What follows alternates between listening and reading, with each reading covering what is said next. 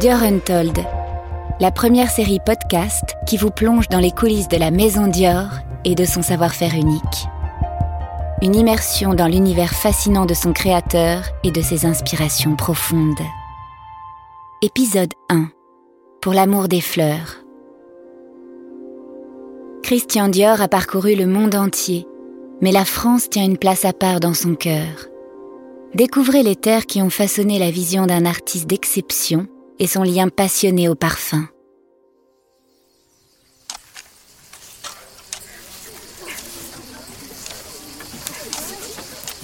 Octobre 1954, c'est l'été indien dans le pays de Grâce.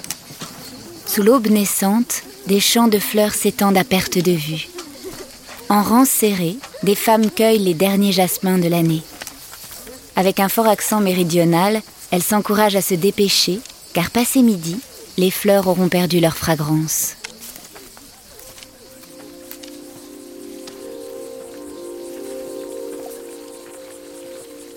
Un peu plus loin, depuis les fenêtres d'un vaste salon qui mêle meubles Louis XVI et style néo-provençal, deux hommes élégants observent le spectacle.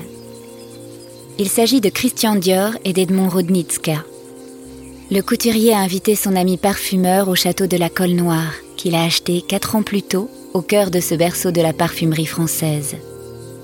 Il est alors le seul couturier à posséder ses propres champs de fleurs, dans lesquels s'affaire avec grand soin jardinier et cueilleuse. Comme d'habitude, Dior arbore à sa boutonnière un brin de muguet. C'est son porte-bonheur. Son odeur lui rappelle son enfance, la belle époque, au tout début du siècle. Pour lui, c'est le parfum de l'insouciance d'avant-guerre. C'est la tradition du 1er mai dans une France où règne encore l'opulence. C'est l'appartement du 16e arrondissement où il a vécu adolescent, avec ses arabesques, ses bergères néoclassiques et ses lambrequins. C'est cette époque conquérante qui n'avait pas peur d'emprunter au passé, de mélanger les registres, ni d'user de matériaux et techniques d'avant-garde. Tout le travail de Dior s'inspire de ces années d'avant-guerre, à la fois fidèle aux traditions et passionnément tourné vers l'avenir.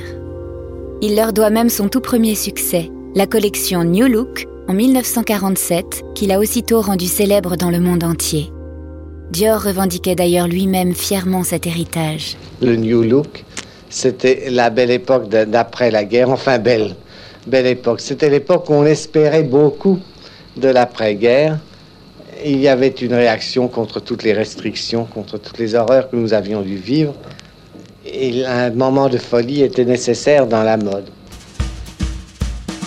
Avec son New Look, Dior bouleverse profondément la mode de son époque en proposant une modernité inédite et vivifiante. Ses robes font vite la couverture des magazines de toute la planète. On les admire à New York, en Amérique latine, en Écosse. Lorraine Bacall et Humphrey Bogart se presse au premier rang de ces défilés. Des défilés qui, chose inédite, sont parfumés. Depuis son premier défilé, Dior ne l'a jamais conçu autrement. On parle de couturier parfumeur.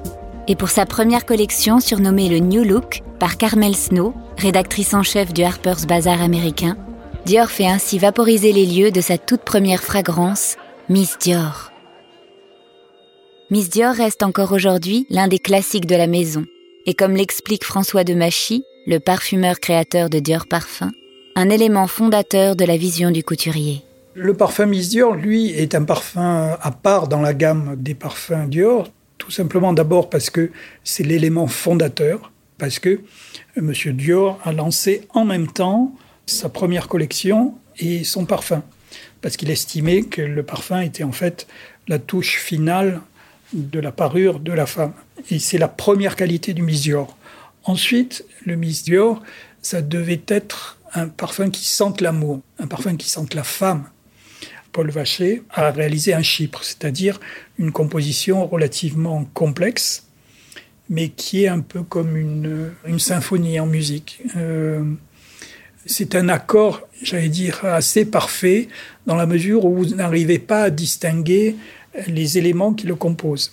Et celui-ci a comme particularité d'être ce qu'on appelle un chypre vert, euh, intégrant des notes très naturelles, très vertes, c'est-à-dire des notes de, feuillage, de feuilles euh, et, aussi de fleurs, puisque la rose est, un élément primordial dans la composition. Pour le couturier, le parfum est donc le complément indispensable de la personnalité féminine, la finishing touch d'une robe.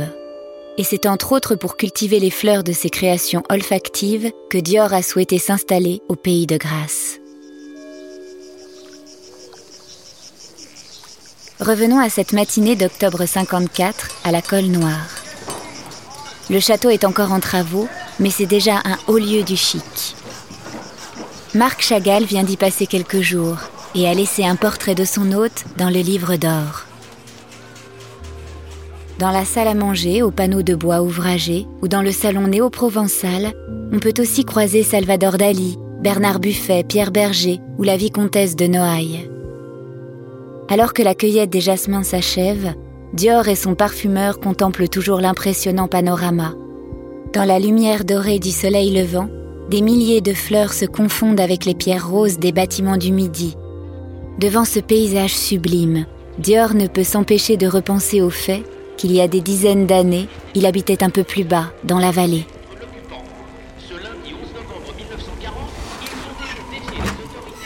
Novembre 1940.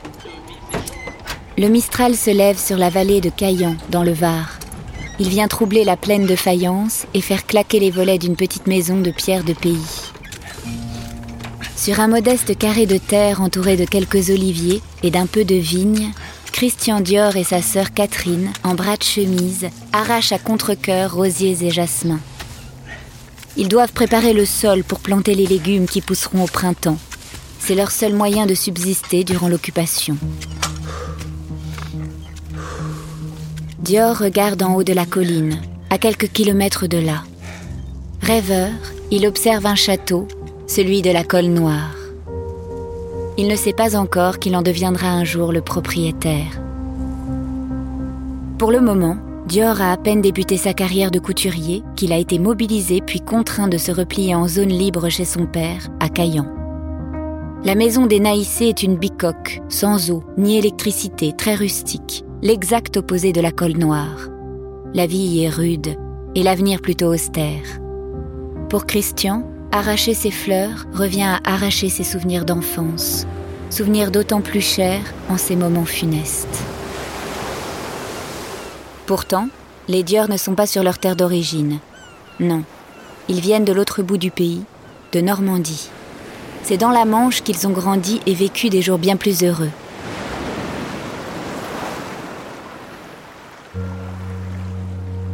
1919, Grandville. Juché sur une falaise, souvent balayée par les vents, une vaste bâtisse surplombe la mer. Sous le ciel assombri, présage de la prochaine averse, le large toit d'ardoise abrite une belle façade rose tendre. Côté terre, une grande véranda ornée d'une rosace, surplombée de part et d'autre par deux oriels. Carnet et crayon à la main, Christian Dior arpente les alentours de cette charmante demeure. Il a 14 ans. Sa mère, Madeleine, l'a chargé de réaliser des travaux ambitieux pour son âge. Le jeune Christian griffonne les plans d'un espace paysager d'inspiration méditerranéenne.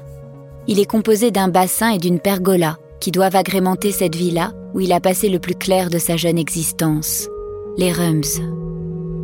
Ce nom curieux, choisi en raison de l'exposition de la maison, fouettée par les vents, désigne la rose des vents en mosaïque qui orne l'entrée. L'intérieur de l'édifice a été décoré par la mère du garçon. Madeleine Dior a opté pour un registre typique de la belle époque, entre le néoclassique et un bric-à-brac de l'exposition universelle.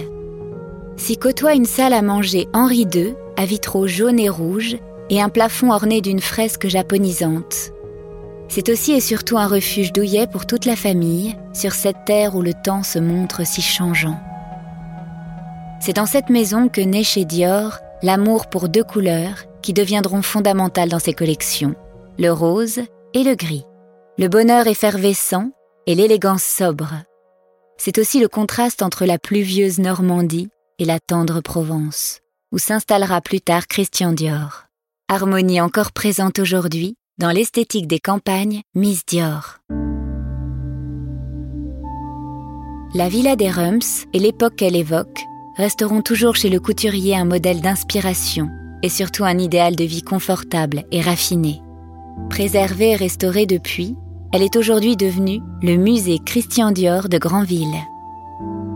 Ce paradis sur Terre, Christian Dior et sa famille vont pourtant devoir l'abandonner une dizaine d'années plus tard, lorsque la crise de 1929 les contraint à s'installer dans la petite maison des Naïssés à Caillan. Christian vit mal ce changement, d'autant que sa mère adorée s'éteint en 1931. Et c'est sans doute dès cette époque qu'il développe peu à peu cette nostalgie des jours meilleurs, à Granville, qui rendra ses créations à venir toujours plus gaies et lumineuses. Toute sa vie, le couturier aura en tête ce havre de paix originel, comme l'explique Frédéric Bourdelier, directeur culture de marque et héritage de Christian Dior. Granville est vraiment l'endroit le plus déterminant dans la vie de Christian Dior. Et je dirais quelque part que ce lieu a construit son imaginaire et de surcroît sa sensibilité florale, son imaginaire tourné vers la nature euh, et vers les fleurs. Je crois que Christian Dior ne serait pas devenu ce qu'il a été plus tard, un grand couturier, un grand parfumeur, s'il n'avait pas été façonné par ce lieu. Il doit tout à cette maison. Ce jardin des origines, ce jardin d'enfance, va avoir un goût de paradis perdu. Il va n'avoir de cesse que de reconstruire ce jardin ou cette maison des origines qu'il veut reconstruire de A à Z. Il est malheureux de cette perte originelle, de la perte de la villa Les Rums. Et donc, il va vouloir sublimer tout ça. Et je pense que la colle noire est une façon pour Christian Dior de reconstituer ce, ce passé perdu, de le recomposer, de le reconstruire ailleurs. Il le dit dans ses mémoires à un moment, je veux reconstruire sous d'autres climats le jardin fermé qui a protégé mon enfance. Donc euh, vous imaginez l'endroit, en haut d'une falaise, la mer en cinémascope, euh, les embruns, euh, les vents salés, c'est une maison très fortement exposée aux éléments. Contrairement à notre sensibilité actuelle qui serait d'avoir une maison face à la mer avec une vue, là au contraire toute la construction du jardin que va entreprendre Madeleine Dior et son fils, c'est plutôt une façon pour eux de se protéger de l'influence de la mer.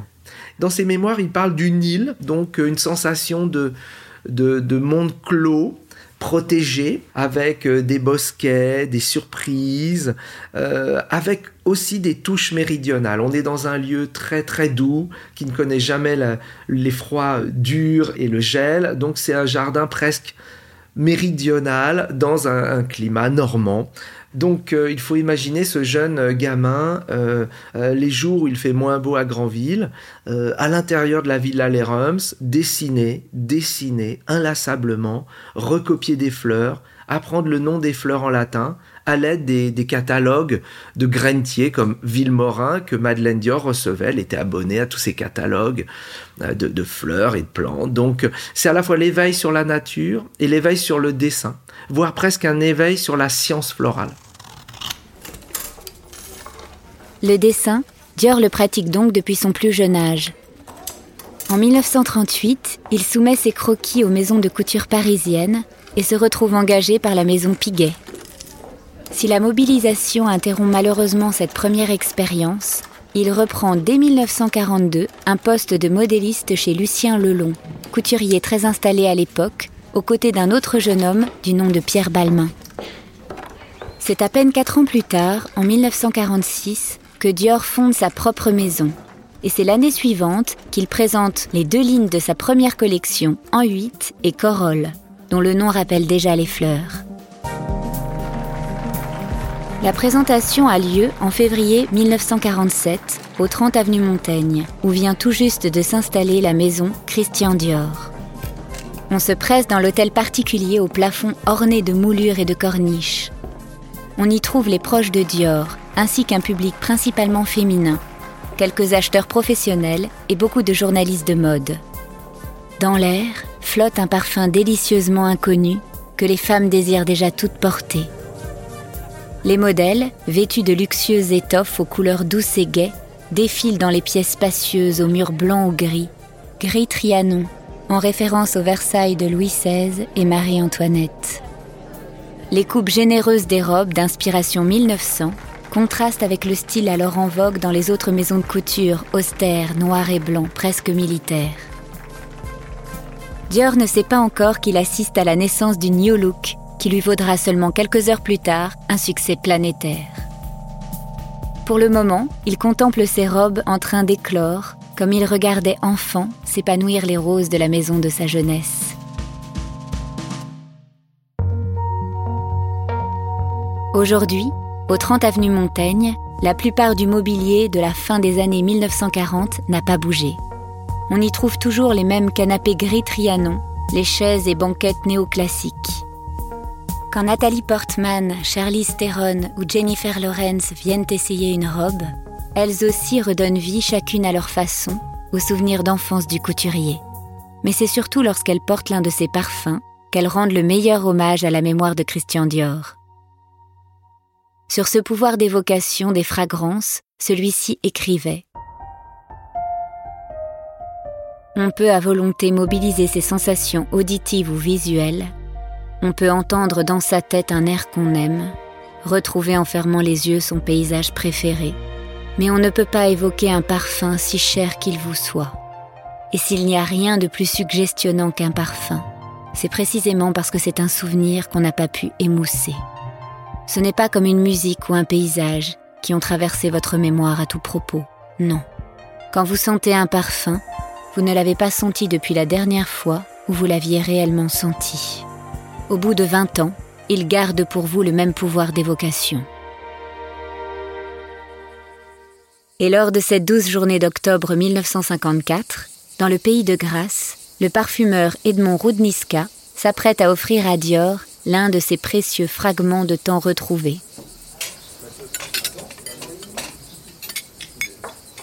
Après la du jasmin à la colle noire, Dior a suivi son collaborateur dans sa maison de Cabri, à quelques encablures de là, dans les hauteurs.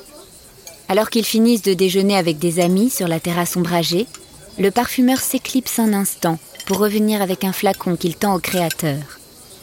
Dior en sent le contenu puis déclare simplement ⁇ Ce sera mon prochain parfum ⁇ C'est un muguet. Pourtant, dans le métier, on sait qu'il est impossible d'en extraire l'essence. Christian Dior le sait aussi. Le muguet est une fleur dite muette. La prouesse de son parfumeur est donc exceptionnelle. C'est en associant savamment un grand nombre de fleurs très variées, dont le fameux jasmin de Grasse, qu'il a réussi à recréer l'odeur de la belle époque, si chère aux couturiers. Ce parfum, Dior l'appellera Diorissimo et en dessinera lui-même le flacon. Le, Diorissimo, lui, c'est, je pourrais dire, un, un soliflore pour simplifier, mais c'est pas tout à fait ça, puisque à côté de l'odeur de muguet, il y a toute l'odeur que l'on est censé trouver à côté d'un brin de muguet, c'est-à-dire euh, une odeur de forêt, de verdure, euh, de nature, de, de, respiration. Techniquement, c'est aussi, une, aussi une prouesse. Et la preuve, c'est que c'est toujours considéré par tous les parfumeurs, y compris actuels, comme étant le meilleur muguet traduit en parfumerie. C'est toujours lui qui est cité en référence. La belle époque. Christian Dior n'aura hélas pas le temps d'en reconstituer l'intégralité du décor au château de la Colle Noire, puisqu'il disparaîtra prématurément en 1957. Il faudra attendre près de 60 ans pour que sa vision se trouve concrétisée. 10 mai 2016. Après de longs travaux, la Colle Noire est enfin restaurée les champs de jasmin et de roses qui s'étendent autour du château embaument cette douce soirée de printemps provençal. En robe bustier blanche Christian Dior, Charlie Theron inaugure les lieux, entouré d'amis proches de la maison. À l'entrée, on retrouve la rose des vents des Rums de Granville, formée ici de petits galets plutôt que de mosaïques. À l'intérieur, la plupart des pièces ont été reconstituées en respectant scrupuleusement les plans et indications laissés par Dior avant sa mort. L'atmosphère générale reste profondément fidèle à celle qu'il chérissait, un alliage de confort presque rustique et de splendeur discrète. On admire la chambre Retour d'Égypte, et les panoramas orientalistes qui ornent les murs. On retrouve même la pergola et le bassin que Dior avait tenu à faire construire en souvenir de ceux qu'il avait conçus adolescents dans la maison de Granville. François de Machy, parfumeur créateur de Dior, aime régulièrement s'y rendre comme un pèlerinage depuis Grasse, où il vit et travaille. La Colle Noire, c'est un endroit qui a une âme. On rentre dans cet écrin de verdure bordé par des cyprès. Il y a une ouverture sur l'extérieur qui est du côté ouest où il y a quasiment aucune construction à perte de vue. Et on a la même vision qu'avait eu, euh, eu Monsieur Dior, c'est-à-dire qu'on euh, est dans le pays qu'il aimait. Et l'ensemble garde, garde une âme. Je, je vous assure, quand vous descendez par exemple dans la cuisine, où il y a le piano de cuisine qui est, toujours là et qui a été restauré et qui fonctionne, c'est quand même très émouvant. Et retrouver tous ces aimants-là, eh bien, c'est, touchant. L'âme, l'âme est là. Et c'est un des rares endroits où on ressent ça, parce qu'il y a une sorte de, de, de, calme et de. Et oui, on est, un peu, on est un peu hors du temps. Le château de la Colle Noire reproduit si parfaitement la vision de Christian Dior qu'en pénétrant dans son enceinte, on est véritablement traversé par l'esprit du couturier, comme il l'a été lui-même par l'esprit des terres qui l'ont vu grandir et qui en ont fait l'immense créateur que l'on connaît. C'est en chérissant les lieux de son passé, ces paysages radicalement différents et pourtant si français, qu'il a pu façonner ses chefs-d'œuvre, qu'ils soient des parfums, des robes ou des intérieurs. En ceci, on peut dire de Christian Dior qu'il est sans nul doute le plus français des couturiers. Nul autre que lui n'a porté aussi haut les valeurs et les paysages d'une France rayonnante cette France que Dior a envisagée comme un terroir et une histoire, et dont il n'a voulu garder que les époques glorieuses. Une patrie sentimentale qui a continuellement nourri ses créations et qui rend son héritage et la maison Dior aujourd'hui indétrônables.